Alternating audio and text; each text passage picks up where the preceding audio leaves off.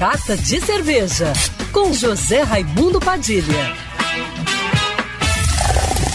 Alô, ouvintes da rádio Band News FM Rio, saudações cervejeiras. O fim de semana tá batendo na porta e convida você para abrir sua cerveja favorita e relaxar em casa. Muita gente me pergunta sobre filmes que falam de cervejas artesanais. E infelizmente não existem muitos, mas tem um documentário em três capítulos sobre os 13 anos da lei seca nos Estados Unidos, conhecida como Prohibition, que eu recomendo para todo mundo assistir. Dirigido por Ken Burns e Lynn Novick, conta a história da ascensão e queda da lei seca, que teve o objetivo de melhorar a vida de todos os americanos, protegendo indivíduos, famílias e sociedade dos efeitos do abuso de álcool, mas que levou milhões de americanos a repensar seu moralismo. Os bandidos, como Al Capone, se tornaram celebridades e as autoridades se tornaram